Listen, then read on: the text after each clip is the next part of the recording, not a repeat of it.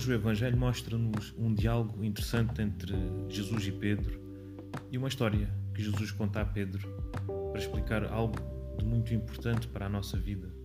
Pergunta Pedro a Jesus quantas vezes deve perdoar àquele que o ofende, se até sete vezes. Jesus dá uma resposta desconcertante. Diz que, olha, Pedro, deves perdoar sempre, sempre que alguém te ofender, deves perdoar. E quanto nos custa também a nós perdoarmos sempre que alguém nos, nos ofende, sempre que alguém tem uma palavra menos boa para connosco, sempre que alguém tem uma atitude menos boa para connosco, nós guardamos aquilo no coração e, e temos algum. e guardamos algum. não digo rancor nem ódio, mas afastamos, né? ficamos magoados com essa pessoa.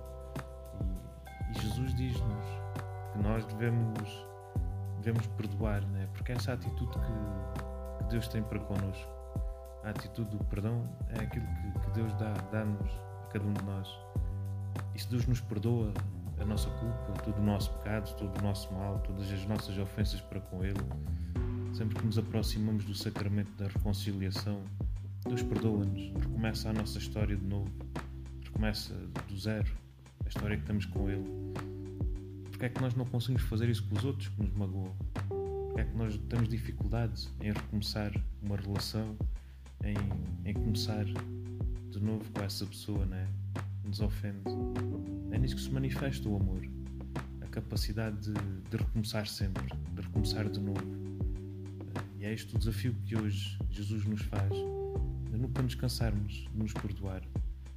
Nunca nos cansarmos de perdoar quem de facto nos ofende. No, no fundo, nunca nos cansarmos de amar o outro, de querer recomeçar uma vida nova com o outro, uma relação nova com o outro, marcada não pela ofensa do outro, não por aquilo que o outro me diz, mas sim pelo amor que eu tenho para com o outro, pela estima que tenho para com o outro.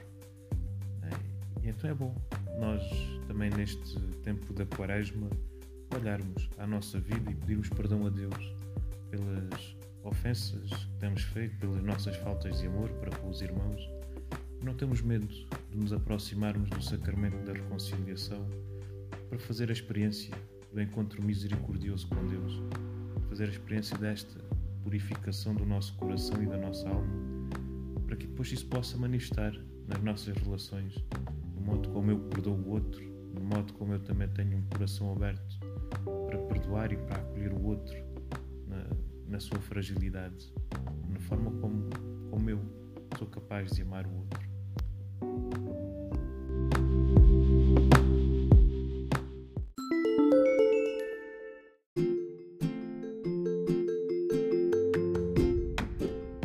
Olá, obrigado por ouvir o nosso podcast. O meu nome é André e sou um jovem para o mundo unido.